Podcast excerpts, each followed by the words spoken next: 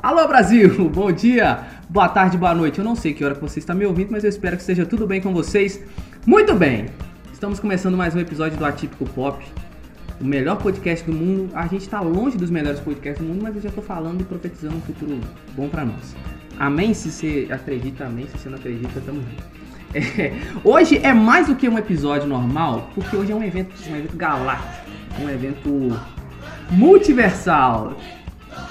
Um evento multiversal. Isso porque depois de muitos problemas de agenda, problemas com equipamentos, tecnologia, disponibilidade de espaço, tempo, uma bagunça, hoje eu não estou sozinho nesta bagaça. Michael Jackson já diria: You are not alone. E eu não estou alone. Eu estou acompanhado!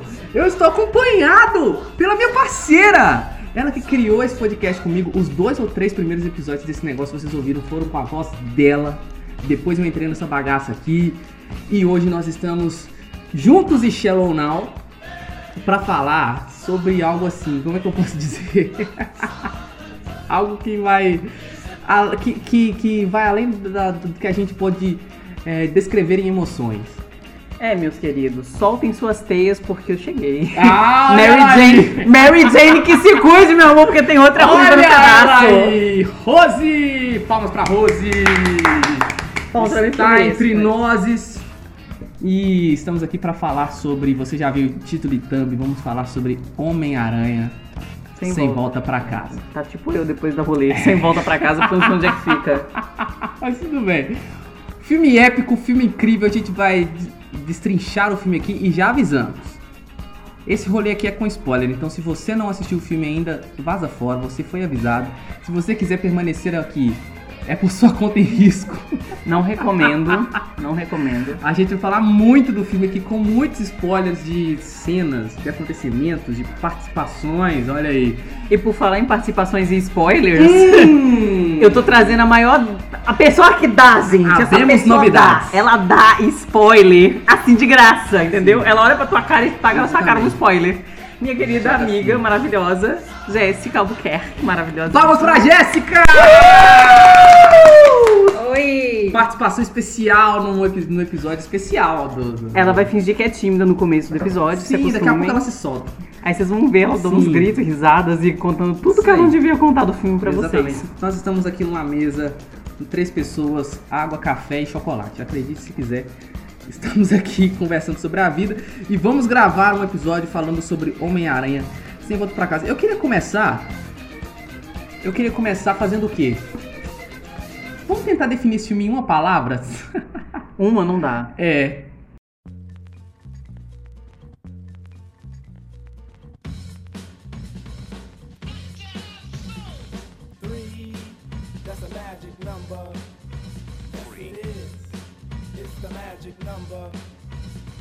Somewhere in this hip hop soul community was born three, they stub at me, and that's a magic number. What does it all mean? Espetacular. Épico. E, e você, Jéssica? É. music. Não vai ter pi não, tá? Se você não gosta de palavrão, não posso fazer nada. Se você tem menos de 18, seus pais proíbem escutar É, coisas isso aí. indecentes, saia desse, desse áudio, esse podcast Se não é você pra não você. assistiu o filme também vaza. Se você ficar aqui é por sua Agora que eu tô avisando pra caramba, hein? Eu tô avisando pra caramba. Então não reclama depois não. É... O filme foi sensacional, né? Foi Foi, incrível. foi. Eu assisti o filme duas vezes no cinema. E ainda assim tem muito easter egg que eu não peguei, que eu peguei depois pesquisando, mas vendo o filme ali não deu pra eu pegar, porque é uma bomba de emoções? Como é, como é que pode É, é um dizer? mix de emoções gigantesco. É uma coisa bizarra. o E, filme. e vamos já começar tocando spoiler. É sua última chance de sair disso daqui se você não viu o É, filme ainda, isso tá? aí, isso aí. Foi? Se você não foi, se você Isso ficou, vamos lá.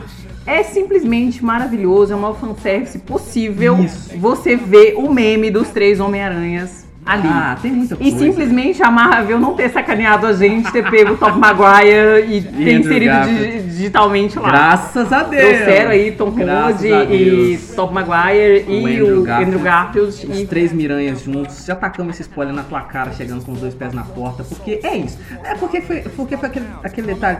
Na verdade, eu quero começar esse episódio aqui nesses primeiros quatro minutos fazendo um agradecimento. Porque a Sony fez os fãs do Homem-Aranha de trouxa fez. na cara dura e A gente ficou assim. É porque aquele negócio, todo mundo sabia que os três estariam no filme, mas a gente só não tinha certeza. A gente não queria criar expectativa É, a gente tava pra naquele- não tomar na A cara. gente tava naquele medo, sem saber o que ia acontecer, o que ia rolar, mas foi.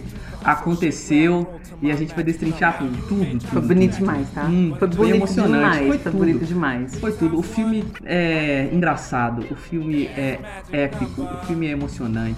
A gente ri, a gente chora. Eu, pelo menos, chorei pra É, eu não chorei não, mas ficou aquele nozinho Ah, ali na garganta. o coração daquela, deu aquela apertadinha. Deu. Com muitas Foi- cenas. É, eu acredito que em termos de, de questão de ser épico, ele soube trazer carga dramática, ele soube trazer Muito uma comédia. Uhum. Eu, a primeira vez, e se você é é fã do Tom Holland, tudo bem, eu não tô falando mal do cara, mas foi a primeira vez que ele atuou como Homem-Aranha, cara. Foi legal, Foi foi a primeira foi vez legal. que eu vi uma entrega dele Que, ó, como? Homem-Aranha. E E, já detalhe, né? Ele segurou os spoilers. Oh! Não, não, Não foi você na vida, ele não, Jéssica. se- ele não segurou os spoilers, ele mentiu. Todo mundo, Descaradamente. todo mundo mentiu na cara dura. A Sony, e a... oh, gente, vamos falar a verdade. Um dos vazamentos mais icônicos que tiveram nesse período, e você que acompanhou os vazamentos pré-filme, que foi a cena da produção do filme ainda com o Andrew Garfield lá no andame, colocando a mãozinha assim na grade atrás, assim. Essa cena vazou. Não finalizada, claro, com chroma key atrás. Mas... Gente, a Sony montou um vídeo deepfake fake. Pra Tipo assim. explicar que a cena não era verdadeira, quando na verdade é real. Então, eu vou passar um aviso aqui, porque hoje eu tô bem ácida, então vocês se preparem pros comentários, gente. E é assim, a Sony, ela fez pior do que o governo brasileiro atualmente nas fake news. Vai, vai, vamos parar por aqui, senão daqui a pouco Deixa pra lá, né? deixa gente pra não vai lá, entrar em assuntos deixa de pra lá, vai pra política. CNN. Vai pra CNN. Aqui não vamos falar do Miranha que a gente ganha Vamos, mais, vamos falar tá? do Miranha. Fica Mas foi, foi lindo, foi lindo Foi ver incrível, os... foi incrível. Cara, vamos lá, vamos falar de vilão, cara, porque, tipo assim, foi maravilhoso ver os três Homem-Aranha ali, cara. Foi incrível É, ver foi esses é. três puta atores que estavam ali. Mas, sem dúvidas, pra mim, o destaque maior do filme foi o Duende Verde. Ah, a gente, tem, a gente teve dois destaques de atuação muito bons, que é o William Defoe, como o Duende Verde. Ele é maravilhoso. E o Alfred Molina voltando como Dr. Octopus também sensacional. Sim, sim. Porém, é que eu, tenho, eu vou voltar só na questão do Tom Holland pra falar uma coisa. Que se essa atuação do Tom Holland fosse num filme de guerra, o Oscar era dele. Com toda certeza. Porque que atuação primorosa. É uma, é uma, Ah, uma atuação incrível. É, eu não sei se Sensacional. É uma porque- pena que a academia de cinema não dá muito valor pra filme de heróis. Infelizmente. Mas, eu não sei se eu senti muito isso do Tom Holland estar entregando uma atuação incrível nesse filme, se é porque dos dois primeiros ele faltou muito, ou se realmente dessa vez roteiro e direção souberam extrair o melhor dele em cena. Eu acho que é um pouquinho dos dois. Eu, na, na verdade, eu acho que a, a- não a má atuação dele como Homem-Aranha, mas o Homem-Aranha que ele apresentava no cinema não era nem por, por atuação dele, era a circunstância pelas quais o personagem estava inserido ali. roteiro e tudo mais, né? Então, é porque a gente tem que falar a verdade. Quando o Homem-Aranha apareceu pela primeira vez lá no Capitão América Guerra Civil, eu acho que foi a primeira aparição dele, Sim. do Tom Holland foi. Então, então é, foi a primeira aparição dele lá. Era um contrato de empréstimo da Sony com a Marvel, porque quem não sabe a Sony, que é a detentora dos direitos de adaptação de todos os personagens do universo do Homem-Aranha para os cinemas, é da Sony, assim como a Fox é dona do Deadpool, do X-Men, Quarteto Fantástico, por aí vai. É, era um contrato de empréstimo para ele aparecer ali e tudo mais, só que a galera gostou tanto foram aprofundar. Só que o Homem-Aranha do Tom Holland, ele foi criado, ele foi desenvolvido, ele foi trazido para esse universo para fazer parte dos Vingadores. Então aí criou-se a relação dele ali com o Tony Stark, aí vem aquele elo é, Homem-Aranha e Homem de Ferro. Só que isso extrapolou demais, principalmente no primeiro filme, um Homem-Aranha extremamente imaturo e dependente, totalmente dependente do Tony Stark. Aí no segundo filme, mesmo com o Tony Stark morto, né, porque o, o Longe de Casa foi já pós-ultimato, Ainda assim, toda hora aparecia a imagem do Tony Stark na parede, era uma referência ao Tony Stark aqui, outra ali, a Edith, que era o óculos do Tony Stark, uma bagunça, toda hora o Tony Stark tava ali. Agora não. Agora a gente já viu o Tom Holland, claro, o filme todo é, se passa com, com- por base da história dele tendo que lidar com as consequências de ter a identidade secreta revelada, mas é um cara que ele é obrigado pela vida a ser independente, assim como nós. A vida às vezes obriga a gente a botar a cara e assumir um monte, um monte de treta. É, E viver as tretas. Então e, vai ver assim. E nesse ponto aí de, de que foi cobrado, eu achei assim, magnífico a maneira como eles tiraram tudo dele. Porque tiraram a Tia May, uma puta referência Hum, ali do Duende. Verde, na, no, do, do Top Maguire, maravilhoso. Incrível, A, a cena do Duende Verde em que ele, ele é morto pelo próprio planador. Uhum. A Tia May morrendo ali, ela falando pro Peter que a gente não teve essa quebra de realidade Sim. que é do tio Ben morrendo, porque o Peter não perdeu o tio Ben no, no, no- do, do Tom, do Tom Holland, ele não teve essa perda, então Sim. quando houve a perda da Tia May, foi um rompimento do caramba, ele perdeu tudo, perdeu Tia May, deixou... Literalmente, gente, o filme acaba com ele sozinho no mundo. Porque ninguém sabe quem que é ele. Ninguém sabe quem que é. É Perdeu os amigos, perdeu é, a tia. A gente vai falar mais pra frente aqui porque a, a, a Sony e a Marvel deixaram muitos pontos de lembrança, coisas que podem trazer o Peter e o, o Homem-Aranha dele de volta, assim, a lembrança das pessoas futuramente, mas não pra agora. Mas assim, o filme, numa constante, é muito bem equilibrado, na minha opinião. A, a Marvel conseguiu equilibrar muito bem porque, cara, eles conseguiram pegar os outros dois aranhas, tanto do Andrew quanto do Tobey, e colocarem eles a fazer parte da história. Eles, eles é, como é que eu posso dizer? Eles contribuem pro roteiro do filme andar. Sim, Pro eles não estão ali simplesmente pra É. poder fazer fanservice. Eles não aparecem só três minutos, tipo, já dando outro spoiler aqui, por quê? O fanservice de verdade de participação desse filme foi só o Matt Murdock no início do filme. Sim, que foi maravilhoso. Foi Incrível. muito, muito bem pontual, muito Demolidor bacana. voltando às referências ali, foi, foi sensacional. Eu sou um excelente advogado. É, cara, segurando a pedra ali, dizendo eu sou um excelente advogado, isso é, isso é incrível. Esse sim foi um fanservice em, em relação às participações. Por quê? Os vilões participam bastante, Eles têm relevância. tem que relevância tá demais na história. Os outros aranhas aparecem e fazem o roteiro, a história funcionar, a história andar, contribuem muito pra isso. Gente, o, o primeiro encontro dos três ali, em cima do prédio da escola, com o Peter todo triste, pela perda literalmente recente da tia May, aí chega o Tobey Maguire e lembra da perda do tio Ben, aí vem o Andrew Garfield lembrando do Peter dele ter perdido a namorada, a Gwen lá, que ele, que ele não consegue salvar, então ele meio que assume essa culpa pela morte dela e uma bagunça. É, mui, é muita coisa. E até porque é aquele negócio. Muita- eu vi muita gente reclamando do, do Andrew Garfield de ser um, um personagem meio triste no filme, meio deprê. Só que a história dele meio que se baseia nisso, porque ele, ele era apaixonado pela Gwen, aí no primeiro filme acaba com o pai da Gwen morrendo. Aí no segundo filme acaba com aquela. Começa com aquela pressão de não poder namorar ela pra não envolver ela nas, nas paradas que ele faz como Homem-Aranha. Aí no final a mulher que ele ama morre. Cara, é uma causa história. dele, né, É uma, história muito, é uma história muito pesada. Mas a gente tem que entender também, porque a história do Homem-Aranha é uma história extremamente pesada, né? Sim, é, acho que as pessoas assim. Aí vou falar da, da geração mais jovem. A geração mais jovem tá acostumada com. o homem- A, a Jéssica ainda assistiu ainda, eu sei que você assistiu o desenho, o, o- o Ah, a clássico. animação original, sim, a animação original, que é maravilhosa. E apesar de ter um tom cômico, porque o Homem-Aranha ele sempre teve esse essa coisa do personagem mais brincalhão, amigo da, da vizinhança. Mas a, a, a história dele sempre foi muito pesada. E a história de todos os vilões. Ela sempre foi muito pesada, Muito sempre pesada. teve uma carga emocional por trás. E, e a gente acaba deixando isso meio que passar, e principalmente nesse de Tom Holland, eu acho que é porque eu não gostei muito do Homem-Aranha dele, muito por isso. Uhum. Eu não tô nem aí se a Mary Jane é loira, ruiva, dane-se, cara. É, o que me interessa é a profundidade dos personagens. E não tinha essa profundidade, nem com os vilões que foram apresentados pra gente, porque pra Sim, mim, exato. motivação dos vilões do primeiro e segundo filme fora. Dona. Jéssica, se você discorda, por favor, É. fale. Discordo. Ó, pra mim, a motivação. Vamos às divergências, vamos lá. Vamos lá. Começando, quebra o Totalmente. pau, Vamos vai. começar primeiro aí que ele é um super-herói adolescente.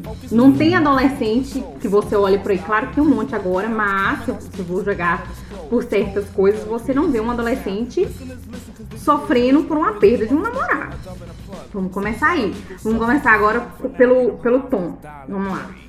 Eu acho que ele, nos três filmes, vamos colocar o primeiro, ele foi um super-herói adolescente descoberto pelo Tony Stark. Então, o Tony Stark estava meio que moldando ele pra Foi ele mentor, ser mentor, né? como, como se ele fosse, né, tipo, assumir mesmo o lugar dele depois da morte. Foi o que aconteceu no segundo filme. Tanto é que todas as vezes ele parava chorando, ele tentava fazer o julgamento baseado no que o Tony, o Tony Stark faria. Isso. Acho que foi por isso. No segundo, ele teve um filme autônomo, tipo assim, só dele. Não teve influência de qualquer outro super-herói. Era ele e ele. Então eu penso que foi mais isso aí. Eu acho que o que me incomoda nesses dois filmes é mais a motivação dos vilões. Eu entendo que eu falo, não é que o. o, o, o, minha, a minha, meu problema com, com os nomes dos atores, gente. Tem esses problemas, temos, né? Mas eu acho que o meu problema com o Tom não é nem questão só da atuação, mas eu entendo também que tinha aquele problema de, de vazar os roteiros, que Não. ele Maria falava Fifi. demais. É. Maria Fifi, vamos lá. Abram aspas aqui. Maria É. Fifi é quando a pessoa fala demais, por isso que a, É. gente- a Jéssica é a nossa Fifi. Amo, amiga. O Tom Holland começou a estreia na divulgação do filme quando ele tava sendo direto demais nas respostas, falando que não, não vai ter Aranha Verso, não vai ter essas paradas, não vai ter Tom, não vai ter Tobey Maguire, não vai ter Andrew Garfield, Tom Holland. Você não me engana não, rapaz. Então, cara, então, mas, mas aí vamos lá, fal- falemos de vilões, né? Pra mim, a motivação dos vilões do, do primeiro e do segundo filme, elas não eram nem um terço. E aí eu. ao lar e no longe de casa, né? Sim, e aí eu tenho uma questão, porque eu tenho um apego por esses vilões dos quadrinhos, eu tenho um Sim. apego por esses vilões lá do, do, do, do, do desenho clássico, porque eu cresci, gente, tudo bom? Eu cresci vendo o Homem-Aranha clássico. Pô, são, porque são integrantes de um dos maiores grupos de vilões desse- das histórias de quadrinhos. Então Sim. vocês têm sinistro, tanto o Abutre quanto o Mistério agora. Sim, e, e assim, não é que a atuação dos, dos, dos, dos atores foi ruim. Roteiro não soube usar nem um É. terço do que tinha pra ser usado. Mas eu acho que é muita questão do, do estúdio querer esse filme mais família, um Sim. filme que abranja mais, é, é mais público, e a gente entende isso que a Marvel ela, ela deu uma pesada na mão, digamos assim, Uhum. de Vingadores, de. de. de, de, quê? De Ultimato pra cá? Foi, porque Foi agora, depois agora, do, agora do estalo, é, né? Depois é, do estalo que a Marvel deu uma pesada em Vingadores, mas ainda assim é, não é mais de Principalmente nas séries, a Marvel tá aprofundando a gente muito nos problemas pessoais de cada herói. Quem assistiu WandaVision viu a gente mergulhado no drama da Wanda. No luto, É, na- na toda aquela ela, bagunça. também, ela também é outra que ficou sozinha, né? É, acabou terminando sozinha. Aí na série do, do Falcão, do Soldado Invernal, também tem toda aquela questão da responsabilidade de assumir o manto de Capitão América. Aí As a- questões raciais Isso, muito bem ah, é trabalhadas falar, ali, né? Marvel trabalhou as sociais. questões sociais assim de forma perfeita, sem nenhum exagero, sem nenhuma lacração. Foi incrível assim como, como isso foi trabalhado. Na série do Loki, a gente, por mais que a série do Loki tenha sido cômica, a gente viu, porque a gente viu o Loki da série do Loki não é o Loki que terminou, gente- porque o Loki morreu. O Loki, Loki morreu. Aquele Loki ali é início. totalmente diferente. É Aquele outra. Loki é- é... o Loki do primeiro filme dos, dos Vingadores, que foge lá com, com, com o Tesseract, quem, pra quem assistiu Ultimato. E é um Loki extremamente vilão, vilanesco, o cara que, que engana qualquer um. E, e a gente viu a transformação desse Loki num Loki quase que herói.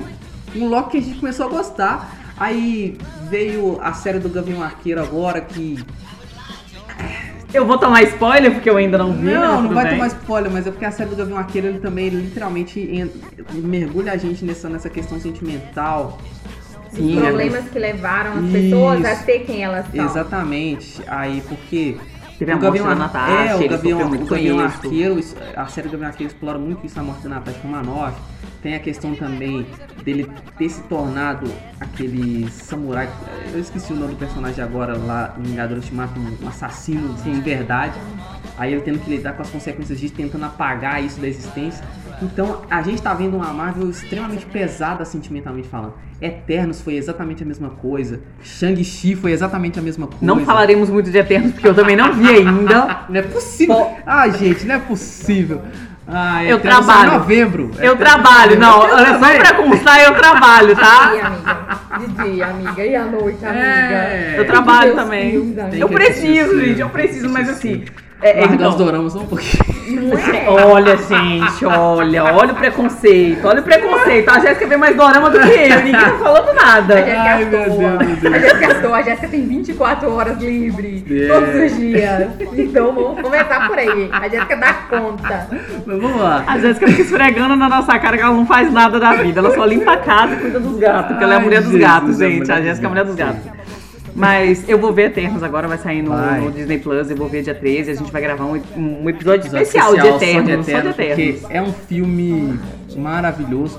Por mais que seja um grupo de heróis que eu acho que é pra isso aí e morre, eu não acho que a Marvel. Não, porque não, eu tem não acho que. é- não tenho que explorar mais dessa galera aí. Pois é, se segurem, É. Maria Fifi. Não deu tem o spoiler. explorar. Eu sei, mas eu tô falando pra vocês segurarem a Não língua, tem por spoiler, favor. não tem spoiler. A, a- a gente somos bonzinhos. Um comentário pacífico. Aham. Gente, eu queria que vocês pudessem ver a cara dela falando comentários pacíficos. Vocês iriam Ai, entender o meu medo aqui de tomar spoiler. É, mas é, é isso. Mas. E- mas é, é exatamente isso que eu vou falar, porque a, a gente tá saindo da esfera dos, dos, dos heróis é, espaciais, galácticos que a gente tem, e agora a gente tá tendo uma exploração dos heróis urbanos de forma muito, muito incrível. E até mesmo a urbanização dos heróis que mexem com magia. Igual a gente viu a WandaVision, que é um agora assumindo o manto de feiticeiro escarlate, mas de forma extremamente urbana, tentando viver uma vida normal. De forma muito humana também, Isso. né? Eles est- é, é o que, eu- é o que eu ia falar, eles estão explorando a parte humana dos personagens. E isso é bacana, porque são todos Sim, personagens exato. extremamente poderosos. Os Exato. personagens da Marvel são muito apelões. A Wanda mesmo é um. É, é, é aí um. Vem É um aí Feiticeira exemplo. Escarlate, gente. Vem aí a Feiticeira Escarlate. É um exemplo, assim, Pra, que- pra quem é gigantesco. de fora, que não tem assim, não é muito familiarizado com os quadrinhos, né? Pra entender bem esse universo, Hum, Pois é, gente, é o caso da Jéssica que é o meu caso, óbvio, né? Mas vamos lá. Eu acho que pra quem é de fora, assim, tem uma, uma ideia muito fixa, de, fixa, né? De que todo herói recebeu os poderes, né? Vindo da galáxia. Uhum. algo assim extraordinário de outro mundo. Nada muito humano, assim não. Foi uma Então- aranha alienígena que picou. Exatamente. Aí quando você chega, você vai vendo o- os, os super-heróis, tipo assim, mostrando quem eles são no dia a dia, como eles conseguiram Sim, os, sim. os poderes deles, o, o que fez, a carga que fez eles chegarem a ser as pessoas que são, né, nos filmes, eu acho que, tipo assim, mostra. Não sei como eu vou explicar. Vai. Deixa mais, mais próximo da, da, da É, gente. A Tipo gente, assim, né, a casa- gente tro- é nos mais- torna íntimos dele, né? É mais Quase. fácil de você acreditar que aquilo realmente é- tá- aconteceu, que é real, algo assim. Não é uma coisa muito sobrenatural. Sim, eu gosto muito da, da, da ideia. Eu não vi os Eternos, mas é óbvio que eu vi todos os trailers, li tudo que eu podia, sem, sem Tá spoilers até incrível, tá agora. incrível, tá lindo. Mas é, a questão do Shang-Chi também, cara, aí a O gente. Shang-Chi, pelo amor de Deus, gente. Eu sei que o vídeo é pra falar de Homem-Aranha, gente, mas eu preciso falar de É porque, Shang-Chi. é porque gente. não, mas é, pra- é só até, pra explicar. A gente vai falar de, de- A gente vai gravar episódio, por exemplo, tá gravando esse episódio focado em Homem-Aranha. A gente vai entrar com foco mais pra frente aqui. A gente vai gravar um falando sobre Eternos. Aí aproveitando e falar de Eternos, a gente vai encaixar o Shang-Chi ali dentro. Hoje a gente, hoje a gente provavelmente vai, vai falar um pouco sobre o trailer de Doutor Estranho no Multiverso da Loucura que já tem aí. E aí já vai dar. Eu acredito que vai É. ter alguma coisa aí de Shang-Chi. Com Isso. certeza vai ter alguma coisa de É. Homem-Aranha. É porque, é porque aquele negócio, é porque aquele negócio, os filmes estão interligados, é um universo cinematográfico, então não tem como a gente falar de um sem acabar Sem lembrando de outro. É, até porque no final de cada um aparece. Todos eles conectados com o Doutor Estranho. Exatamente, Tá tudo- todos eles tá tudo ali. O- eu, eu, vou, eu vou ser redundante aqui só, pro, só pra galera que não, que não entende português. Por favor. o Doutor Estranho é meio que o elo de ligação entre todos esses personagens. Por quê? É, o- é o que a, a gente viu um equilíbrio muito legal na última fase cinematográfica, nessas três primeiras fases. A saga do infinito da, da, da Marvel, que foram os heróis terrenos, a gente teve ali o Tony Stark, o Steve Rogers, é, toda essa galera urbana aqui, o Gavião Arqueiro, mas trabalhando muito bem, trabalhando muito bem com os heróis de outros planetas. Cara, a gente tinha um deus, o Thor. E os primeiros filmes do Thor é apresentando Thor, Deus do Trovão, de uma forma completamente humana. Sim. Se apaixonando, é, tendo um- uma, uma vida aqui na Terra. Aí vem mostrar a Capitão Marvel. pra conseguir o poder. Sim, Sim. aí os Guardiões da Galáxia, que é, um, que é uma mistura de, de Guardiões da- da Galáxia, apesar dos pesares, eu ah, considero um filme muito bom. O terceiro filme está sendo gravado atualmente. Que pesares. Não tem pesares, Guardiões das Galáxias são perfeitos. É, não, não Guardi- coloca defeito nesse filme. O meu único, o meu, o meu único problema com, o- com o Guardião da Galáxia é o Senhor das Estrelas. É, o meu único problema é com ele. Só. Porque eu não, é, eu não consigo entender o das Questione, questione, Jéssica, porque eu também. É, eu não- eu- é porque não, não me desce o das Ele é infantil, cara. Ele é infantil. Ele é literalmente um bocó É. de fora. Esse, é- esse é o problema. Ele é um terráqueo que foi criado por um cara que assobiava uma flecha assassina. Você quer que o cara seja é, normal, aí- velho? Aí fica, aí fica o meu agradecimento ao James Gunn. Porque, gente, O James Gunn é o diretor dos Guardiões da Galáxia. E que dom que esse cara tem pra pegar a ralé dos quadrinhos E transformar e transformar num negócio incrível, porque quem lê quadrinhos sabe que Guardiões da Galáxia não era famoso nos quadrinhos. Pouquíssimas pessoas ouviam, sabiam o que, que era Guardiões da Galáxia, eu já tinha ouvido falar do- de Guardiões da Galáxia. E ele pegou Guardiões da Galáxia e transformou um filme que tem um guaxininho graveto num negócio extremamente agradável aos olhos. I am Groot. Gente, o Groot é um personagem tão incrível que ele vai ganhar uma série solo no Disney Plus. E ele fala o quê? I am Groot. É um personagem que fala a mesma coisa, entendeu? Eu sou com, o Groot. Com o Vin Diesel, o Vin Diesel ainda. Diesel, gente. dublando o cara. noção É, do que, que é isso? Pois é. Vai ser, vão ser lá seis, vão ser o quê? A média de episódios aí, vão ser seis episódios do, do graveto falando eu sou o Groot, do início ao fim. Na verdade, e só, só pra pontuar outra coisa no Guardiões da Galáxia, além do terceiro filme que tá sendo gravado atualmente, tá sendo gravado o especial de Natal dos Guardiões da, dos Guardiões da Galáxia, que vai lá no Disney Plus no final do ano que vem. Então, James Gunn tá aí se desdobrando. Eu acho que vai ser um, um- um- fim de elo, um, um fim de, de saga ali de, de Guardiões da Galáxia. Mas vai ser um fim de saga ali de Guardiões da Galáxia, mas ok, vamos ver, vamos ver o que vai ser. Mas Voltemos a falar de Homem-Aranha. voltemos ao Miranha. Voltemos ao Miranha, porque já- a gente já tá lá no. É, porque assim, vamos, vamos, vamos, A gente já tá em 2023 já nos filmes, né? Mas tudo bem. Vamos, vamos por partes aqui, vamos, vamos tentar falar do filme na, na ordem cronológica dos acontecimentos, mediante aquilo que a gente for lembrando. Show. Então vamos começar pelo começo. É, o, Ah. o filme literalmente parte da onde o, o Longe de Casa terminou, né, com agora os desdobramentos do mistério ter revelado a identidade do Peter Parker, com uma pedra no sapato incrível que é o JJ Jameson. Gente, quem tem JJ Jameson na vida não precisa de inimigo, não precisa de Thanos, não tem Thanos que bata o JJ Jameson. Quem é o. Quem é o simbionte O na que, sua são, vida? é, o que são as joias infinitas, até porque na, na série Que é do o Loki lá- Morbius na sua É, vida, é. no seu calcanhar. É, porque na série do Loki a gente aprendeu que as joias infinitas são usadas de peso de papel. Basicamente. Então, né? Cara, vale quando nada. eu vi aquilo ali, eu falei. Vale nada. A vale Natasha morreu por isso. É, velho! A Natasha morreu por nada, fazer o quê? Inclusive, a gente tem que falar sobre o filme da Viva Negra também, que foi um filme que eu não posso dizer. Não, entre- não entremos em detalhes por enquanto, por favor. Vamos falar do Miranha. É, vamos falar do Miranha. Então vamos lá. É, é, eu achei bacana o peso dramático que trouxe. Uhum. Achei o desenvolvimento do personagem do Peter Parker nesse Incrível, filme incrível, incrível, incrível, extremamente pontual. Porque, como eu tava dizendo, nos, dos dois primeiros filmes a gente tem um Peter Parker muito infantil, muito, menino, dependente. É, muito é, ainda. Mas sabe, esse que é o legal, porque. Ainda muito adolescente, muito, e aquela questão Sim, de quando, exato. eu não lembro qual dos heróis que levantou isso no, no momento do, do, do Guerra Civil, mas tem um deles que fala, você trouxe uma criança pra poder lutar contra a gente. E aí, tipo assim, é esse o peso que a gente sente uma- ali. é uma porque a gente vê essa transformação do Peter Parker adolescente, criança, que não tem noção do poder e da responsabilidade E esse, que ele e tem. esse é um ponto interessante do que a, que a Marvel e a Sony trabalharam muito bem nesse filme, porque, mediante todas as reclamações, porque a maioria das reclamações referentes ao Homem-Aranha do Tom Holland é exatamente essa: um Homem-Aranha extremamente dependente, a isso, aquilo, Mas aquilo eu- outro. Eu Eles acho- poderiam ter já colocado no filme o Homem-Aranha do Tom Holland desde o início um Homem-Aranha diferente, mas não, eles fizeram questão de iniciar o filme com aquele Homem-Aranha infantil e desenvolver o personagem dentro da trama. Isso pra mim foi Mas é, eu acho que foi exatamente por isso que, tipo assim, mostrou como que a pessoa tem que crescer, como, tipo assim, como certas pessoas crescem depois de perder pessoas. Eu acho que, que, que muita, tipo assim, muito desse crescimento dele se deu também pelas perdas que ele teve.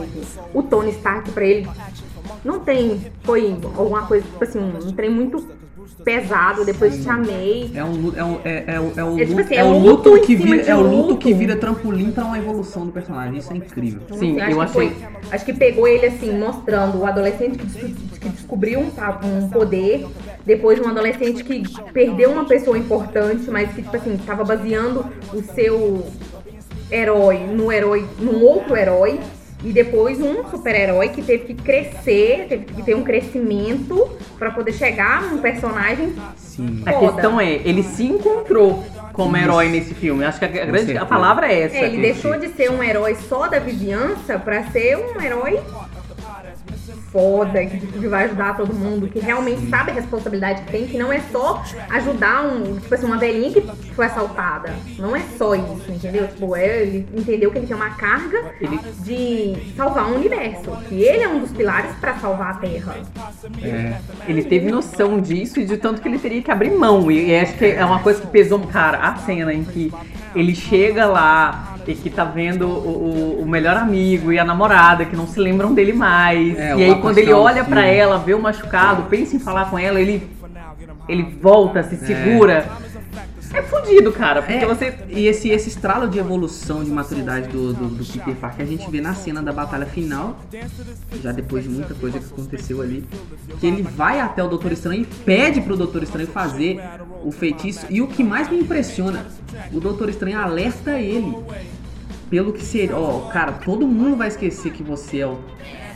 Que você é o que. Vai esquecer da existência do Peter Parker, inclusive eu. Você tem certeza? Você quer mesmo fazer isso? Ele fala, quero, eu assumo essa bronca, eu vou, vou ter que lutar contra esse. Aí, é claro, ele faz aquilo ali. é- é- até essa foi uma decisão impulsiva, porque ele toma essa decisão pautada em já pensando em formas de convencer a galera depois que ele se conhece, mas aí depois ele toma outra atitude ainda mais madura, que é deixar é, essa galera em paz. Que se fosse que se pelo bem deles é preciso que eu não mais tenha relação com a minha seja- namorada, com o meu melhor amigo. Não então, seja daquela, daquela seja. mesmo social deles é, ali. que seja. E isso pra mim é, é sensacional, é incrível, incrível. E aí, nesse ponto a gente abre algumas aspas e possibilidades para surgimento de novos vilões. Olha, vai demais da conta. Não só do universo do Homem-Aranha, hein? Vários outros. Não só do universo. Eu Sabe tô por quê? Porque pirando. é aquele, negócio, é aquele negócio que a gente tá falando aqui. A gente já sabe que vai ter Quarteto Fantástico. Porque já apareceu logo, a gente já sabe que o negócio tá em desenvolvimento, mas não tem informação nenhuma sobre. A gente sabe que vai ter Deadpool, a gente sabe que vai ter X-Men A gente sabe que o Blade tá chegando. É, a E o Blade, Blade? caçador de vampiro, gente. E não tem nem. E vocês não estão entendendo, gente, que Morbius também tá É, chegando. tem nem referência. Então, E assim- aí tem um monte de coisa. É Pós-estalo, é, é pós-estalo, é, muita coisa acontece no É. pós-estalo. Então, assim, e detalhe que esse, esse, esse filme do Homem-Aranha, ele se passa antes do estalo. É, É antes do estalo.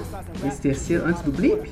Antes do blip. Não, é depois, Depois porque do no- blip? é porque na, na cena inicial que o Ah, sim, Peter verdade. Parker vai, ele fala porque tanto é que o Wong virou o Mago Supremo, porque o Doutor Estranho tava Sim, blipado sim, por cinco sim. anos. Sim, é, eu acabei confundindo É, foi, aqui. foi depois, foi, foi depois do blip. Mas então tem muita coisa aí Ixi, depois desse blip aí, que muita coisa que não foi explicado, um monte de ponta solta.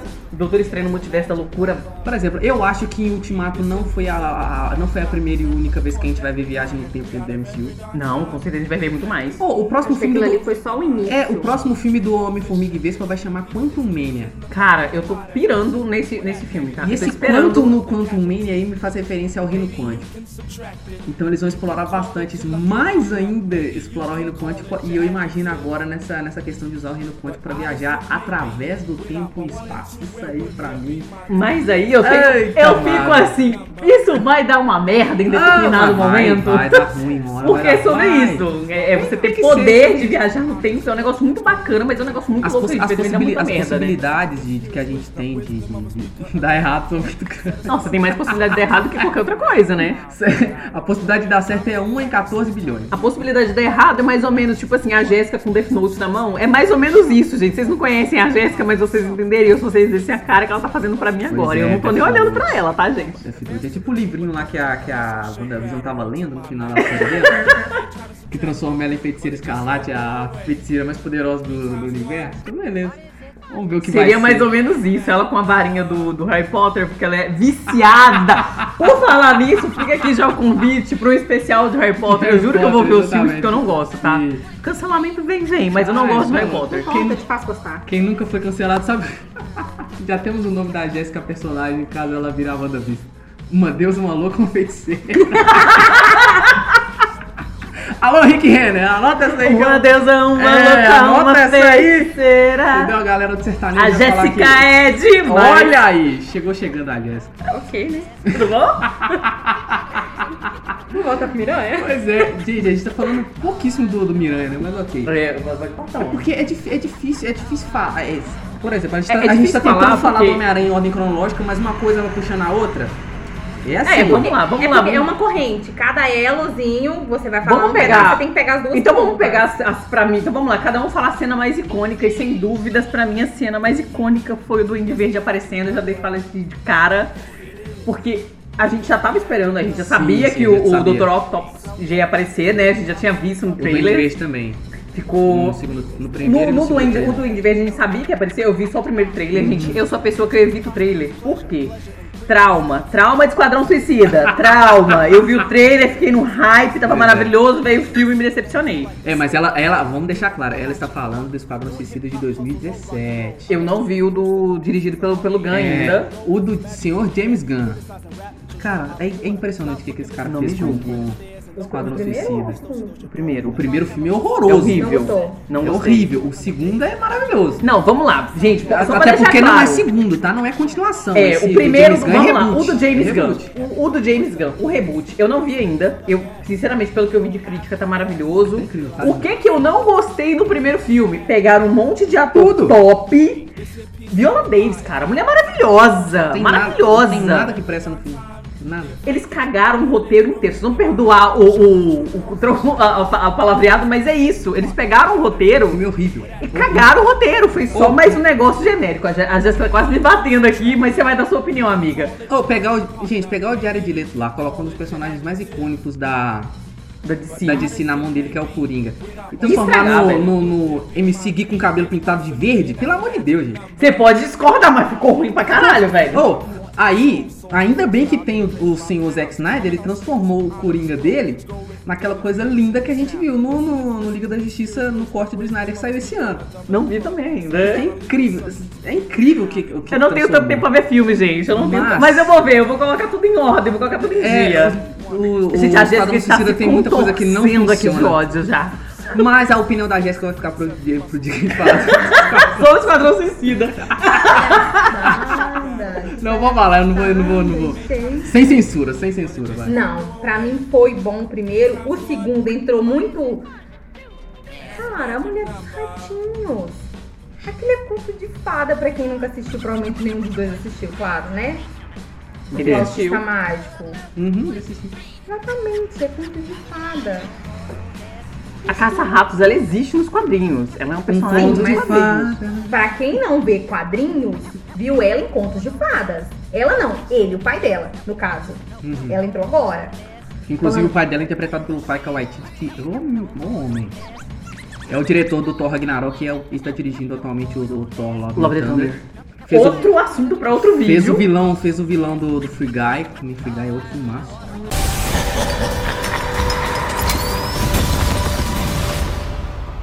Be careful what you wish for, Parker.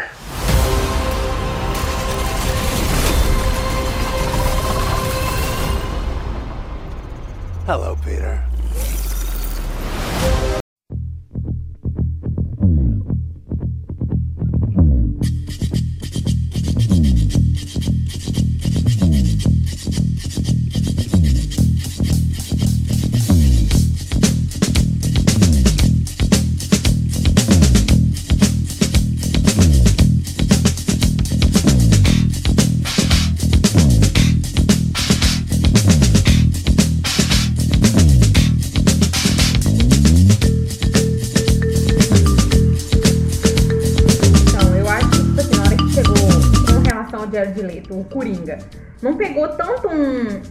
Psicopata, mostrou, tipo assim, pegou a parte psicopata, óbvio, porque ele é o psicopata, então todo, todo filme que fizer, que tiver o Coringa, vai ter isso aí, mas eu acho que pegou, tipo assim, também uma parte mostrando como que ele se envolveu com a, com a Harley, a doutora, a doutora Queen, né? É, mostrou também o que que levou ele àquela loucura, o que levou a, a Harley ser do jeito que ela é. E, tipo assim, e que ela precisou ser uma pessoa mais independente, foi aí que foi puxando. Acho que o filme de- desses aí, desse meio aí do Coringa e tal, que não foi legal, foi Aves de Rapina. Uhum. Eu não vi Aves de Rapina porque a crítica desceu o cacete antes. Pois é, então não eu tá fiquei- perdendo. Pois é, então. Não tá perdendo nada. Não é, Então. não é bom mesmo, não é bom. Não, não, não Mas tem voltemos ao Miranha, gente. A gente tem dificuldade de falar de uma coisa, só temos, mas tudo bom, gente. Vamos É um podcast plural, gente. A gente É mais ou menos isso. Mas vamos lá, falando do Miranha, sem casa. Agora, literalmente, sem casa. Literalmente sem casa, sem amigos, sem família, sem estar, sem nada, sem nada. Próximo filme do Homem-Aranha vai se chamar Homem-Aranha no dia que eu sair de casa. Eu nunca mais voltei. Chamar o Zezé. Chama o Zezé de Camargo e Luciano. Diga eu sair Trilha de casa. composta por Zezé de Camargo e Luciano, participação especial de Vanessa Camargo. Tudo bom, queridas? Tudo bom? Quer dizer, É. melhor não, amiga. Segura, segura o comentário. Segura, Miranha segura o Cowboy. comentário que você nem chegou, o seu cancelamento já chega junto. Miranha Cowboy vai ser o Miranha Cowboy, coisa mais linda. Né? Mas é sobre isso. Domador. Então, Ai, assim, céu. o, o Tom Holland começa tendo tudo e Uhum. na- no decorrer do filme ele vai perdendo tudo. E assim, a gente, tem muita gente que. Eu vi vários é, comentários, pessoal questionando como o Doutor Estranho, sendo o Mago Supremo e tudo mais, foi fazer aquilo. Eu tenho diversas explica- explicações porque ele faria, porque ele tomaria essa decisão de mexer no multiverso, de mexer no tempo daquele É jeito uma, ali. coisa, é uma coisa que literalmente, por mais que o filme mostre lá que depois o Dr. Strange deu um baita esporro no Homem-Aranha, por ele ter tentado apagar a mente de geral, porque os amigos não entraram no MIT por culpa dele e tal, sem sequer tentar ligar pra reitora lá pra explicar o motivo e tudo e tudo mais. Muito- Mesmo assim ficou muito esquisito. Muito essa questão, mas vamos lá, muito é nesse ponto aí, do, do- do- da atitude do Homem-Aranha, Sim. é o quê? É, é a imaturidade que a gente fala, que, Ah, que é, o- é a questão ali, que é, o- é, é um dos primeiros pontos que ele começa a, a- a crescer um pouco em maturidade, mas ele ainda fica naquela questão ali, tanto quando... Ô, gente, a Jéssica tá dando surda aqui, eu não consigo, eu, tenho que- Sim, sim. eu tô querendo rir. Mas vamos lá. Estamos quando... de gatinhos. Por exemplo, não é a primeira atitude idiota que ele toma no filme, não é a única, infelizmente. O momento em que ele resolve pegar o aquele objeto mágico lá e salvar os vilões, porque ele acaba entendendo que todo mundo que tá ali tem um problema, eles não são simplesmente É. vilões porque decidem ser vilões. Não, Mostra uma, uma uma- carga. uma empatia muito grande do. do- Sim, do- porque se explica o motivo Parker. por como eles chegaram ali e como eles não são vilões do universo desse Peter Parker, eles são vilões de, de universos diferentes, Sim. de outros Peters. Então ele sente Exato. uma emoção, ele sente um, ser, um senso de dever, digamos assim, de salvar essas pessoas. Óbvio que ele não leva em consideração tudo que a bagunça que ele iria fazer. É.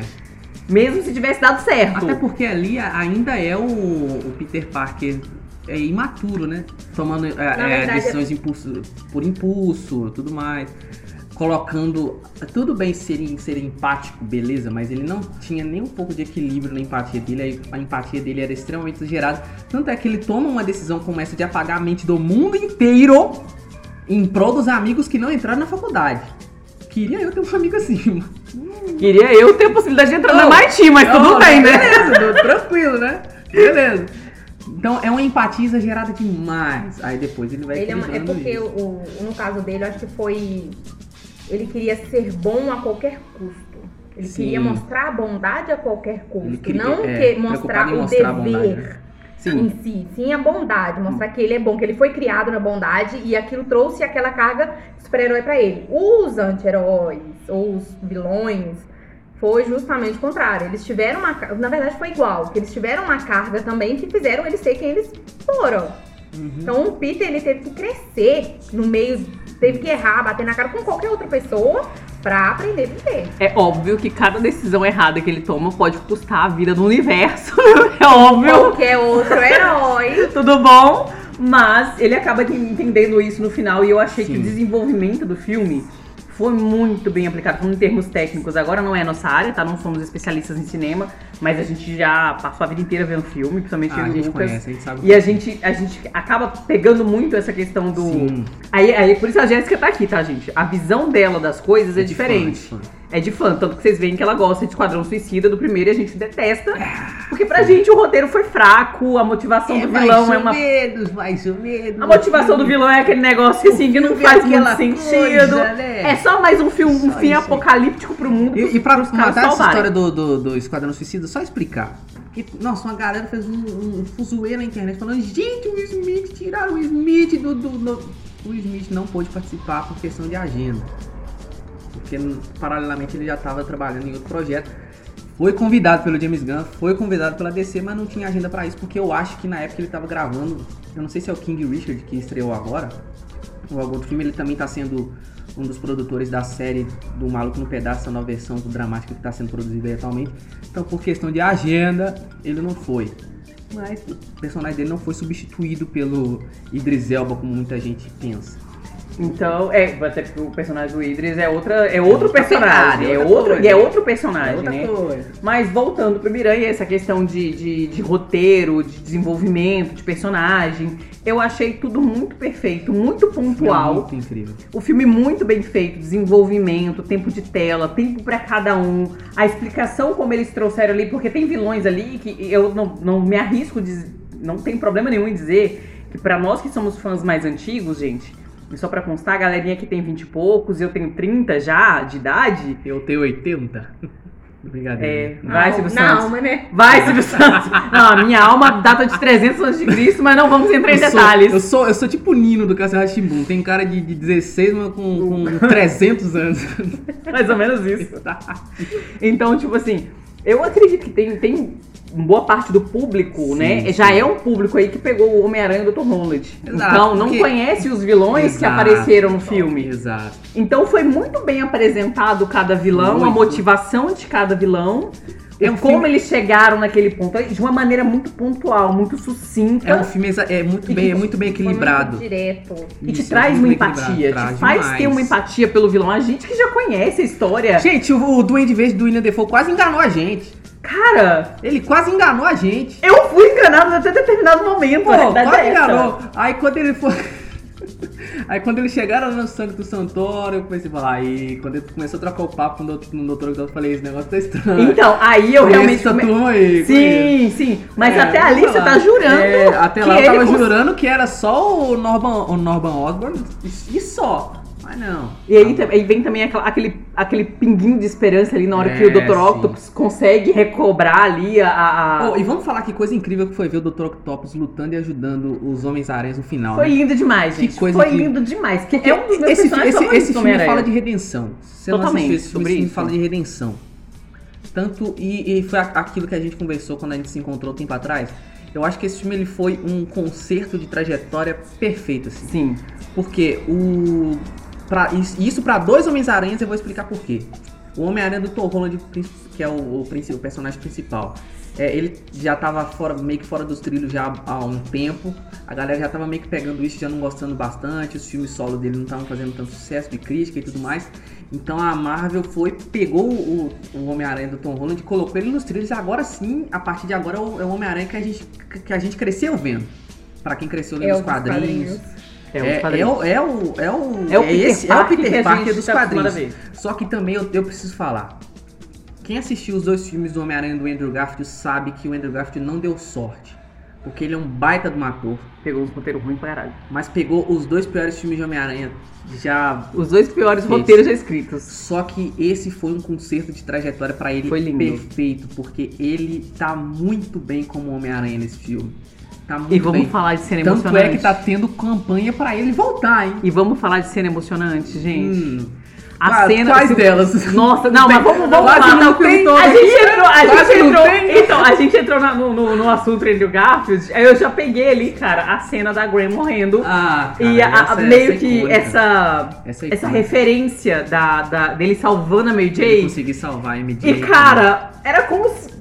Putz, que atuação! Que atuação! Porque a gente sentiu a dor dele ali É, no momento que ele consegue salvar é, é ela. uma, é uma coisa muito legal que o filme transporta, porque o filme. tô o filme- arrepiada aqui, além- porque o que tem de filme que a gente assiste, mas que o filme não passa sentimento nenhum, filme seco, filme chato, rasteiro, é, é- tem demais. Só que esse filme do Homem-Aranha, ele te joga pra dentro dele de uma maneira e te transporta todos os sentimentos. Quando o filme é engraçado, você ri. Quando o filme é dramático, você se sente angustiado. A gente sente a dor dos por exemplo, vamos, um, um outro spoiler aqui, por mais que a gente já tenha avisado, a morte da tia May. Olha Nossa. o tempo que ela levou, desde quando ela fo- sofreu a granada até ela morrer. Olha, olha, olha o Aquele- espaço de drama que tem ali. De dor. E a gente fica naquela esperança fica de que naquela ela vai angústia. sair viva, ela vai Vai dar conseguir. conta. Você fica naquela E aí- vai salvar. E aí, É do nada, bizarro. vem o planador É. e aí isso tem, tem um mix de, de sensação muita coisa. absurdo. Por quê? Você lembra da cena clássica do Homem-Aranha a, quando e a o... cena, e a cena é muito, é muito incrível porque assim, é um conjunto, é o, é o famoso conjunto da obra que, que eh, trabalha pra que a cena seja extremamente dramática e pesada. Porque ali é o, o Tom Holland que lutou com, com- E vamos falar, a batalha do Duende Verde com o Homem-Aranha do Tom Holland no prédio é a coisa linda. mais incrível. Foi linda. Mas, gente, o que, que é aquilo? O, o Tom Holland, o, homem, o Peter Parker socando o Duende Verde na cara e o William Defoe me dá uma risada, rindo. Maravilhoso. Que que é aquilo, cara? Vamos falar de William Defoe nesse filme, gente incrível, do então, céu. Na força do É, ódio. coisa E aí, vamos falar que eu nunca vi um Homem-Aranha do Tom Holland descer um facete desse É, jeito, dessa velho. vez, é, você sentiu. Era sempre pancada. baseado. É. Todos os movimentos dele era baseado em filme que ele assistiu. Era pancada, É, é era gente o tá- Homem-Aranha humano, sofrendo, colocando toda o ódio, a toda... raiva- colocando a raiva pra fora. Peraí, galera, que eu empolguei aqui. É, colocando a raiva pra fora e. Extravasando. É aquilo que eu Era tô humano. falando aqui de transmitir o sentimento. Foi humano, Porque e você a gente sentiu. conseguia sentir ódio do, do Duende Verde. A gente, e porque isso quando começava a lembrar do, do Homem-Aranha 1, do Tom Maguire, falou, pô, cara, você não cansa de, de fazer, Cagada. de ser ruim assim, não? Você não Para cansa de negócio. destruir a vida de todo mundo, É, não, a gente transporta. Tanto é que quando, na parte final do filme lá, na batalha final do homem do Peter Parker e do Tom Holland com o Duende Verde, que ele quase mata o Duende Verde, o nosso desejo de fã é que ele mate mesmo. É que ele mate mesmo. Então, assim, é, é um negócio muito bizarro, de bom. A Cara, forma é- que, que, que os dois são, são, são apresentados no filme. E é especial assistir esse filme aí.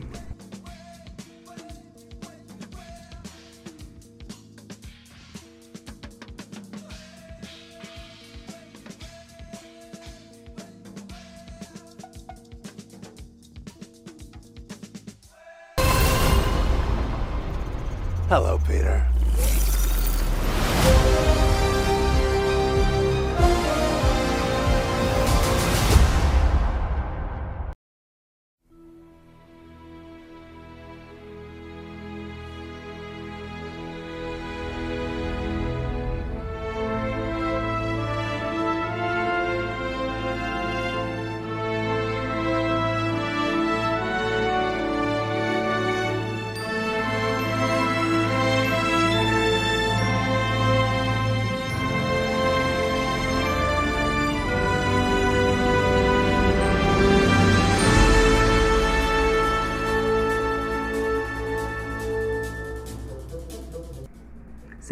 dúvidas, o, o William Defoe, é assim, o Duende Verde eu sou suspeita pra falar porque ele é um dos meus é, vilões favoritos. É. E é do William. Defoe, cara. Não tem, tem Ele é maravilhoso, o cara é maravilhoso, um ator assim incrível e eu acho que o personagem parece que foi escrito pra ele. A É. realidade que a gente E eu, tem. vou, e eu vou explicar o porquê que eu tô falando que o personagem é dele. Porque quem lê quadrinhos sabe, o Ned Leeds, que no filme é interpretado lá pelo Jacob Batalon, que é o melhor amigo do, do Peter na história, ele vira o Duende Macabro e vira vilão do, do, do Peter Parker no decorrer da história. E hoje a gente tem o que? Através desse filme, a gente tem o Ned com poderes mágicos, querendo ou não, ele tem poderes mágicos. Sim. A capa chegou a escolher ele em um momento do filme, quando ela salva ele de, de cair pra morte lá. foi incrível. E ele agora esquece da existência do Peter Parker. E além de ter o Ned com poderes mágicos, a gente tem também o Ned que esquece da existência do Peter Parker. Ou seja, para alguém chegar lá convencer ele que o Peter Parker é que o Homem-Aranha é um cara nada a ver, um vilão ao invés de ser um herói, e do nada ele, se, ele crescer e se transformar em vilão, a gente tem muito essa possibilidade agora. Sim, Há sim. muito. E aí você tem questão também do- dos easter eggs no filme do Morbius Isso, também, tem demais, né? Tem demais, Que tem é demais. ali a. O, a imagem do Homem-Aranha pichada. Sim, e o mais interessante, essa foto do, do, do Homem-Aranha desenhada na parede tem é o Homem-Aranha do Tobey. Não é o Homem-Aranha do Tom Holland nem do Andrew, é o do Tobey. Mas é o que me deixa enlouquecido porque no mesmo trailer do Morbius me aparece o abutre do Michael Keaton do primeiro filme do Homem-Aranha do Tom Holland. Aí tu fica. Só que no meio do trailer aparece a torre da Oscorp do filme do Andrew Garfield. Aí eu fico assim, uai, Vamos ter Uai. universo compartilhado de novo. Ô, gente, vocês estão. É só brincando. isso. Ou então é meio com a confirmação que o Homem-Aranha do Andrew Garfield vai voltar e eu quero muito que volte e continue essa trilogia. Cara, muito, muito, muito mesmo, tá? Porque assim, ele merecia uma coisa Merecia, melhor. Merecia. Mas falando desse filme, do, do Sem Volta Pra Casa, porque a gente, a gente viaja muito aqui, porque é muita Uhum. coisa, gente. Perdão, hein, mas é sobre isso. É, é, os vilões, a maneira. Cara, foi muito bom ver o Homem-Aranha de novo ali. Foi. Por mais que eu, eu vi algumas coisas aqui, depois eu fui rever o filme, eu prestei atenção e realmente eu percebi. Gente, as cenas que ele apareceu, que o ator apareceu, que fugiu o nome do ator agora, foram cenas cortadas do filme da, da original do Tobey Maguire, que foram reutilizadas aqui. Caramba.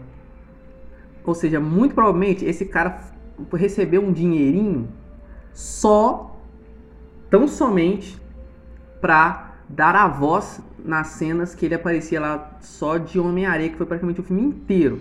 Sim. Que ele só apareceu como. É, porque na cena que ele tá lá na, na cabeça da, da Estátua da Liberdade, que ele recebe a cura, que ele olha pra mão e tudo mais, é a cena do filme que ele se transforma em areia, só que de trás pra frente. É a mesma coisa. Tipo, coisa que eu não percebi, porque realmente, quando É. você vê a primeira vez, você tá imerso na é. emoção, na, na- É aquele negócio, você que é fã do Homem-Aranha, pra, pra você ter a experiência completa, você tem que assistir o filme do Homem-Aranha pelo menos três vezes. no mínimo. No mínimo. Eu assisti duas já. Então, é No pelo, mínimo. me- pelo menos três vezes. É pelo menos três vezes. Pra assistir o filme do Homem-Aranha e ter uma boa experiência. Cara, mas a primeira você vai, Uhum. senta, olha, chora, sente tudo que tem de emoção pra sentir. Explode emoção, comemora como se fosse gol de seleção. chora e. Cara, você sente a dor do Peter perdendo a, a tia May. Você sente a dor do, do Peter do, do Andrew Garfield. Lembrando da morte da namorada. Lembrando da, da morte da namorada. E aí, eu- aí falando sobre isso, porque você sente no rosto dele a dor da perda, da, da lembrança da perda, que foi doloro- muito dolorosa pra ele, mas o alívio, Um alívio. também de ter conseguido salvar é, De a não, de, MJ não, de não ver um amigo dele ali passando, a pelo mesma mesmo. coisa. Então, e assim, a atuação dele foi. Que é uma outra coisa que a gente tem que pontuar aqui, que a gente tem que dar os parabéns pro roteiro desse filme, pra direção do John Watts também, pra todo mundo que tá envolvido nesse filme aí. Até porque é gente demais pra agradecer, a gente não sabe se a gente agradece a Netflix, a Marvel, se a gente agradece a Sony, Todo mundo, todo o mundo, Kevin gente. Feige, a Amy O Pascal, multiverso inteiro. o Stan Lee. É, é uma galera que é o Steve Ditko. A gente não sabe quem agradecer por causa desse filme. Mas tem uma coisa que a gente tem que agradecer ao roteiro e direção principalmente. Sim. É a relação dos três Homens-Aranhas dentro do filme. Porque é uma coisa muito incrível, cara. Desde a, desde a parte que eles que o, o Andrew e o Tobey chegam, até o momento que eles se encontram com o Tom Holland pela primeira vez, a hora que eles estão no laboratório lá eh, desenvolvendo a, a cura para os vilões, aquilo ali é incrível a relação que eles têm. A inserção deles também é um É ponto aqui. maravilhosa. A maneira como eles foram trazidos ali, como eles Sim, foram sim. apresentados, inseridos dentro da trama, você fica assim. Até na, até, até na batalha final, onde eles trabalham mal como equipe, aí depois eles tentam lá se reorganizar e. Tá, aí você tem o Tom Holland falando assim, sem querer me gabar, mas já me gabando, eu fiz parte dos Vingadores. Aí vem o Tom Maguire e fala, Vingadores? Que legal! Quem são? Mas o que, que é isso? cara, muito bom. Aí vem o Andrew perguntando se isso é uma banda. Você você faz parte de uma banda? O que, que é? Cara, é- Foi, a foi. relação dos três dentro do filme é muito incrível. Aquela cena que os três é, dizem que o Andrew Garfield diz eu amo vocês pros três ali é uma coisa muito incrível. Eles botando a máscara, correndo no meio dos andames, pulando juntos para enfrentar os vilões, agora já organizados como equipe, é uma coisa incrível. O reencontro dos, dos, dos heróis ali com cada um dos seus vilões, o Andrew Garfield encontrando com o Max, é, o Electro, ah, a relação do Toby quando o Toby encontra com o Alfred Molina ali, o, o Peter Parker do Toby com o Dr. Octopus, o reencontro deles, cara, é Foi incrível. lindo, foi lindo. É incrível. Emocionante e, e falando de todos os termos técnicos desse filme. É Marvel, né, gente? É Marvel, ela não poupa dinheiro na hora de É. fazer as produções dela. Titia Disney é boa por causa disso, É né? sim, tem, tem money, é money, É. money, money, money. Chega e taca as maletas lá e abre os dólares e desce dólar nesse negócio. Porque É. é. é isso, cara. Porque foi lindo, foi lindo mesmo. Direção de arte, fotografia, roteiro. É, é, é, gente, me, me fugiu agora o nome do, do rolê, mas as músicas do. Na trilha sonora, Trilha nossa, muito- sonora, muito... bem pontuada, muito bonita. É uma coisa que não te cansa. Você passa o filme e você não se dá conta de que o filme Exato. tá acabando. Não dá vontade Acabou de acabar e aí você fica assim, é. mas acabou? Como assim? Não dá vontade de acabar. O filme é épico, o filme é incrível. Se você tiver a oportunidade no cinema pra assistir o filme, Vá. assista. O filme vai sair no streaming ano que vem. E já sabemos em qual streaming vai sair. Sabemos que a pirataria tá aí também. Não que eu, não Olha, que eu incentive Jesus pirataria. amado, misericórdia. Eu não incentivo pirataria. Ah. Digo, digo pra vocês, pirataria, gente. Secretaria de Cultura aí, É pessoal. crime, Isso tá? aí. É errado, mas a gente sabe também que a realidade do brasileiro É. não é todo mundo que pode É. ir, né, pro É, cinema mas ou assinar o nós- stream. Alô, Polícia Federal, nós não estamos incentivando. Definitivamente não, mas a gente entende que existe. Mas não, mas ano que vem o filme vai sair no HBO Max pra você assistir, já tá confirmado, inclusive vendo Tempo de Carnificina também. Free Guy chega aí no, no Disney Plus no início de fevereiro, pelo menos para os usuários dos Estados Unidos. Então é isso, até porque o filme, por mais que seja do da Marvel, universo cinematográfico Marvel e tudo mais, pertence à Sony, então é a Sony que negocia pra quem quiser. Acredito que não deve demorar muito também, depois de um tempo pra chegar na Netflix, já É. que ela tá aí disponibilizando todos os Tá, filmes da, é. da- da- todos os filmes que ela tem direito, como ela Então, consegue. ano que vem teremos o Homem-Aranha Sem Volta pra Casa na, no HBO Max, mas pra que esperar, né? Vai no cinema, vale a pena, porque a experiência no cinema é diferente. Eu te Totalmente, garanto, né? é, é diferente, você vai se emocionar. Você com, você com certeza não vai se arrepender de ter assistido esse filme. Definitivamente. Esse filme deixa algumas pontas soltas, claro, como qualquer outro filme, mas é um filme também que abre muitas portas pro, pro Então, eu não achei tanto. Eu não sei se futuro da Marvel, mas É, eu ia falar, eu não sei se muito porque tem essa coisa de a gente ficar ali com- é, lidando com as possibilidades que a gente Sim. tem pra, pra ca- novos caminhos com os personagens, que eu não achei pontas soltas. Sim, é aquele, eu achei é que aquele ficou negócio. bem amarradinho o roteiro. E o que Não, ficou, assim, em aberto. é muito bem amarrado. O que ficou em aberto são possibilidades sim. como vai ser o futuro É aquele dessa negócio, galera, o né? multiverso é uma possibilidade infinita. As possibilidades são infinitas. Só que não espere que essa seja a justificativa pra tudo que vai acontecer na Marvel agora. Porque uma hora cansa. Sim.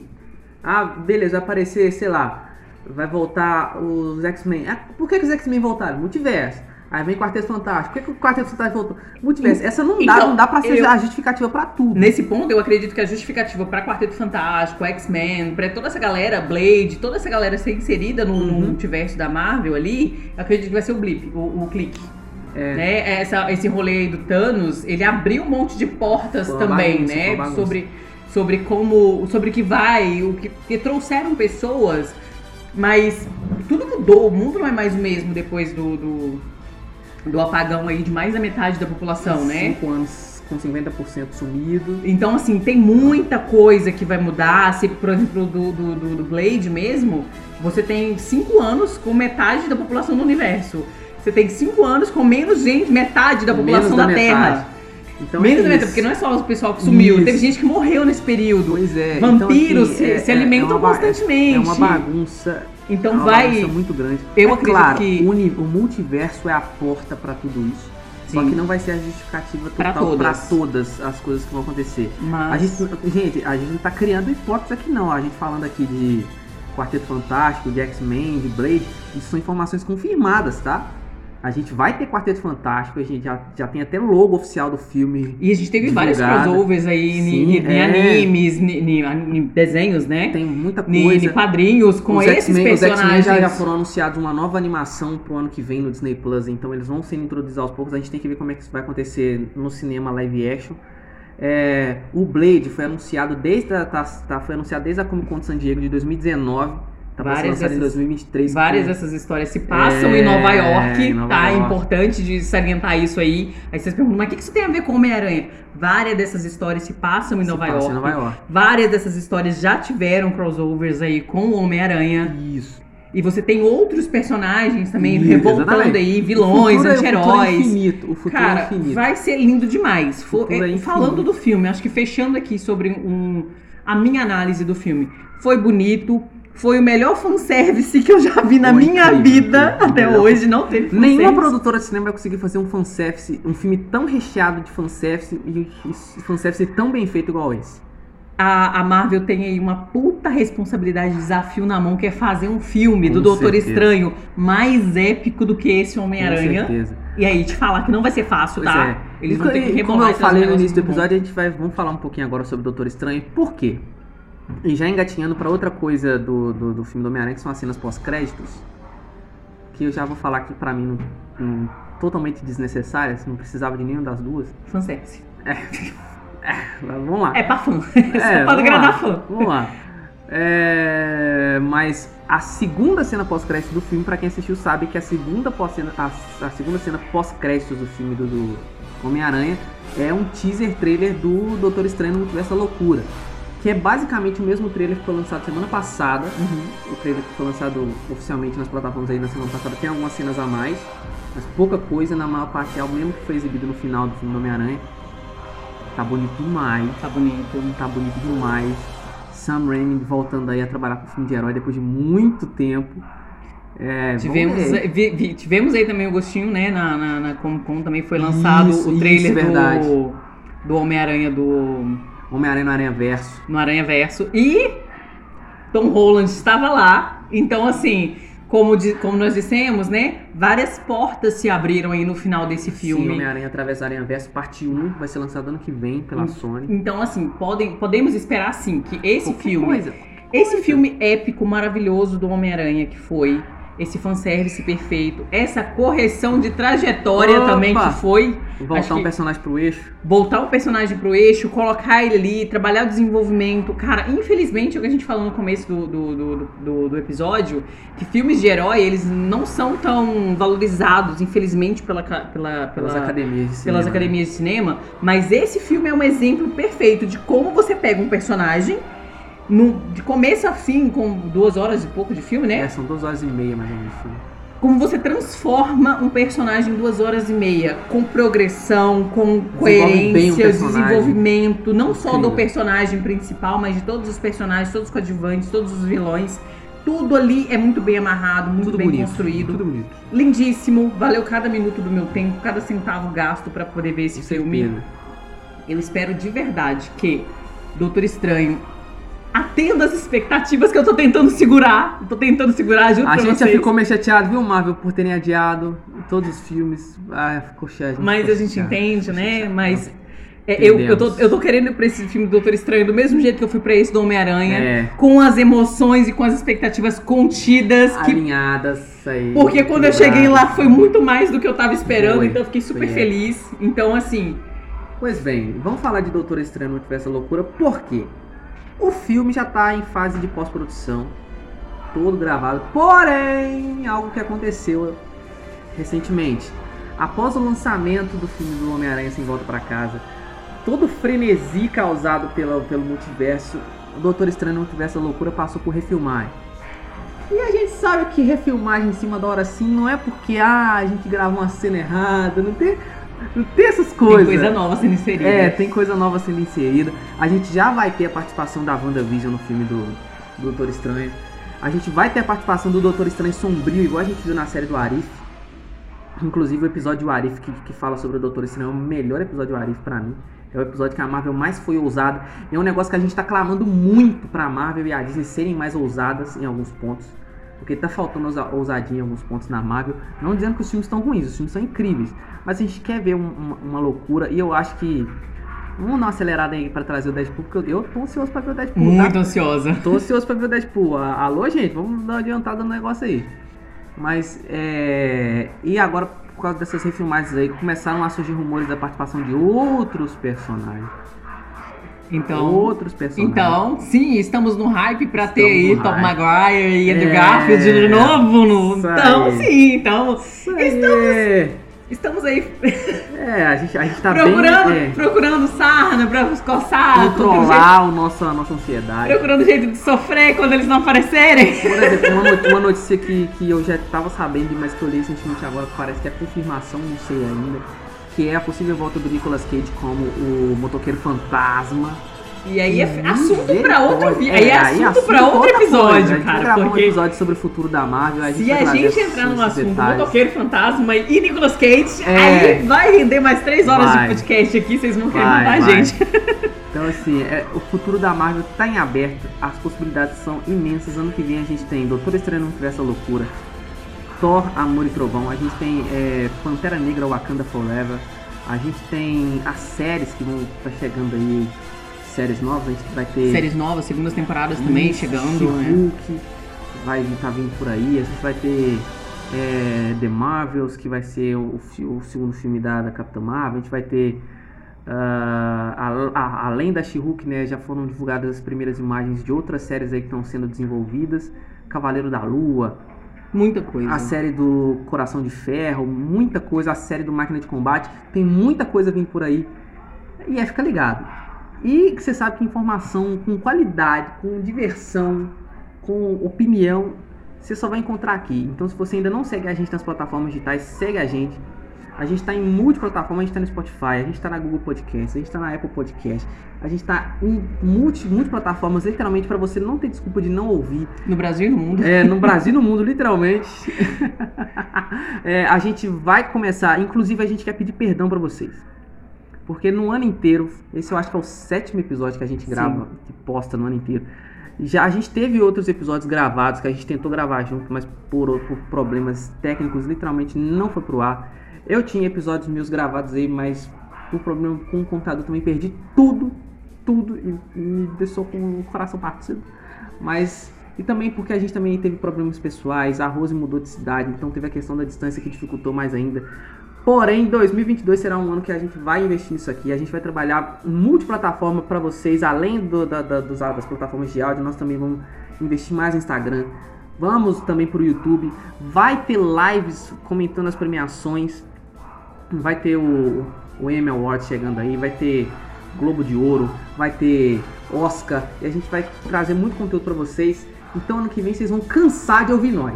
Não, falaremos aí de assuntos diversos Ih, também, né? diversos. Porque eu sou a. Eu sou bem. Assim, o nome do, do podcast é Atípico Pop, cara, porque a gente é muito atípico. É, a gente é muito ativo. A gente não gosta só de cinema, a gente não gosta só de DC Marvel, a gente é gosta plural, de drama. A gente é plural. Eu gosto demais Plural. de doramas, que agora o mundo descobriu depois de Round Six, né? E assim. Nós estendemos, tá? eu acho que nós somos o primeiro podcast do mundo, e eu ouso dizer isso, que estende com qualidade tapete vermelho para produções fora do eixo hollywoodiano. amo, de paixão, eu sou apaixonada, assim, eu, não, Ora. eu sou assumidíssima, né? E, não, assim, é, não é só os doramas das produções coreanas, não. A, a, a Rose já trouxe aqui produções brasileiras incríveis. maravilhosas. A gente, a gente tem aqui, aquele, aquele ódio da academia do Oscar, até hoje, por, por aquele Oscar não ter ido pra Fernanda Montenegro aquela vez.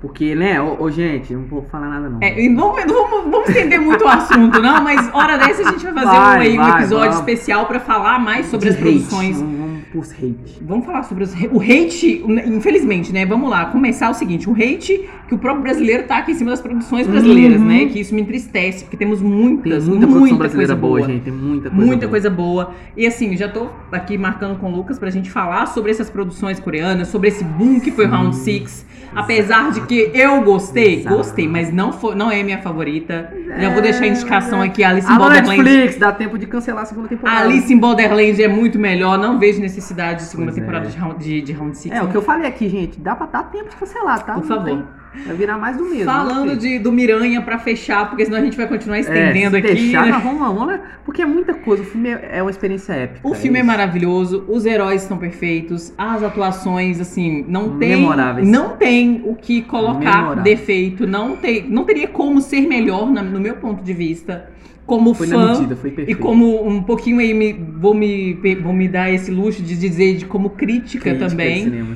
Porque acredito que eu já vi filme suficiente Pô, pra a gente- saber a o que, que é gente- bom e o que, que é a ruim. gente tem história, filha. A gente tem história. Então, assim, a direção acertada, roteiro acertado, atuações acertadas, eles tiraram ali o alívio cômico, que é uma coisa muito difícil de você ver muito bem pontuado em filmes, principalmente que filmes que têm uma carga dramática, como o, esse Homem-Aranha tem, muito, muito, muito acertada, no momento certo, na dose certa, Na sem ficar, certa. sem ficar caricato, sem perder a personalidade de cada, de cada personagem.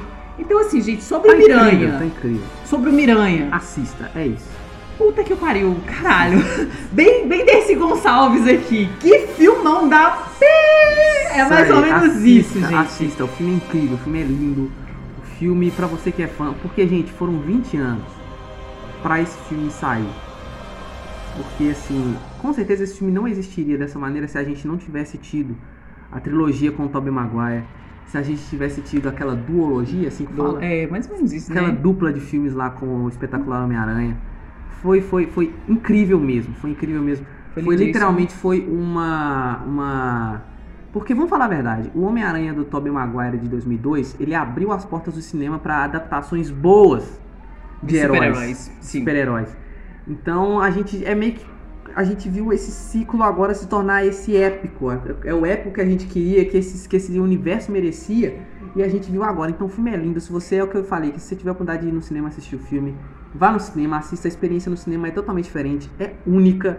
Que você só vai ter indo no cinema pra você entender. É, se fala é muito, se fala muito de adaptação de, de filmes de super-herói com, o Tony- com Homem de Ferro, né? Uhum. Todo mundo lembra do Homem de Ferro, mas o do Tobey Maguire veio antes. E foi um dos bons, né? A gente Sim. teve aí X-Men, que é cheio de controvérsias. Eu gosto dos filmes, tá, gente? Eu não tô falando mal. Mas, assim, em termos de qualidade, vamos lá, eu gosto como fã, tá? Agora, em termos de qualidade, o filme tem os seus acertos, mas tem muitos erros também. Sim, sim. O- a trilogia do Tobey Maguire sempre será a minha favorita. Impecável. A- será a minha favorita O trilogia. 3! O 3! O A gente 3! esquece que existiu! É, Mas será sempre favorita, a minha é, trilogia. deixa ali. pra lá, deixa pra lá. Temos um carinho ali, aquele apego pelo, pelo ator, pela personagem. Achei que ele tava incrível, magnífico nesse filme. A, a- a carga dramática, o peso do Incrível. tempo, a gente sentiu isso ali. Ele trouxe de uma maneira muito cinta pro filme. Porque é um negócio muito, muito impressionante, porque os personagens eles não voltam é, ao mesmo tempo. Por exemplo, o Dr. Octopus, no, na volta dele pra esse filme do Homem-Aranha Sem Volta pra Casa, ele volta exatamente do ponto que ele tava no filme, do, no filme original de 2004. Eu acho que, é o, que foi quando o 2 saiu. Que é quando ele tá lá mergulhado no rio pra morrer e é sugado pro, pro universo da Marvel. O Tobey não. O Homem-Aranha do Tobey, ele volta velho.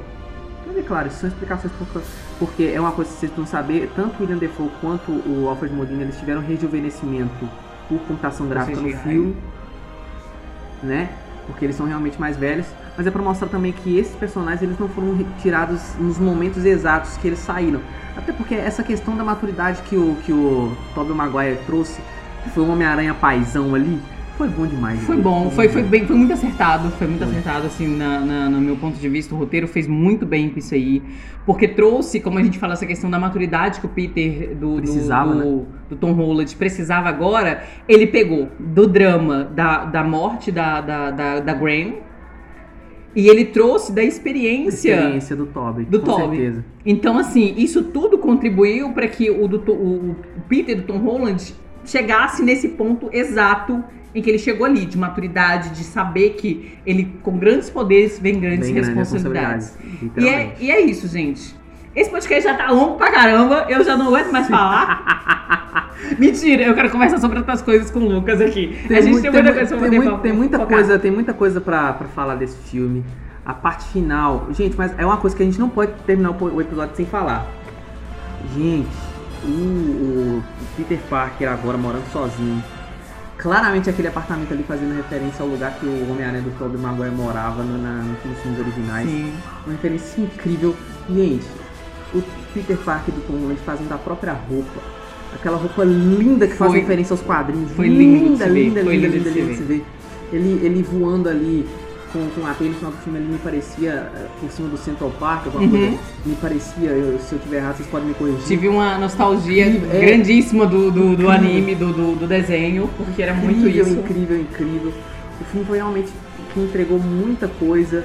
É, vou falar rapidinho aqui da cena pós-créditos do, do Venom. A primeira cena pós-créditos do filme envolve o Venom.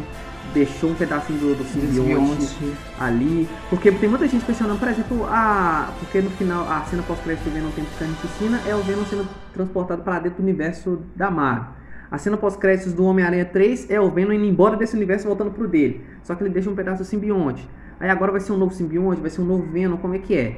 É porque a gente sabe que o, o, o simbionte, ele, ele Eles têm uma, uma, uma mente global que todos os simbiontes no universo compartilham. compartilham. E detalhe, que ele também acaba puxando um pouco da, da, da personalidade do hospedeiro, né? Então ele, não, tipo assim, ele não, ele no, no, no, no- no Venom, que a gente tá acostumado agora com, com- esqueci o nome do ator, mas... É o. Eu também esqueci. É, a gente esquece o nome do ator. Mas esse Venom que a gente É a tá vendo agora, então ele, ele tem muito essa questão da moral do, do- Sim, do, do sim. personagem, né? Do, do, do Ed Brock. Ed Brock. E a gente sabe que quando você pega um outro que já tem ali uma tendênciazinha a, a um narcisismo ou alguma coisa do tipo, ele tende a aflorar isso. Hum. Então fica ali aberto, as possibilidades são infinitas pro infinitas. universo do Homem-Aranha. E eu fico felicíssima em saber que isso vai ser explorado, porque a Marvel não vai perder dinheiro, porque é. a Disney gosta de dinheiro e eu não vou Tere- julgar. te- teremos uma nova trilogia. A Amy Pascal já falou que teremos uma nova trilogia. Eu torço de verdade que se o Tom Holland continuar, e eu acredito que ele vai continuar, vai, ele vai, vai é voltar. É dele, é dele. ele volte nesse nível que a gente viu nesse filme. Também. Descendo a porrada mesmo, Também porque a acho. gente gosta de porrada. Porque o Tom Holland é um baita de um ator. É um ator sensacional. Finalmente foi bem aproveitado Com nesse certeza, filme. E eu espero que na, na próxima trilogia ele seja tão bem aproveitado. Tô louquíssima ser. poder ver o, o, o É Aranha Aranha Verso. com outros ares, sabe? Estou louquíssima pra Outros ver o. Aranha Verso aí do, do- A animação, né? da animação sendo trazida pro live action. Eu acredito, tenho esperanças de que fique um filme muito bom. Gente, porque a gente é teve referência ao Miles Morales.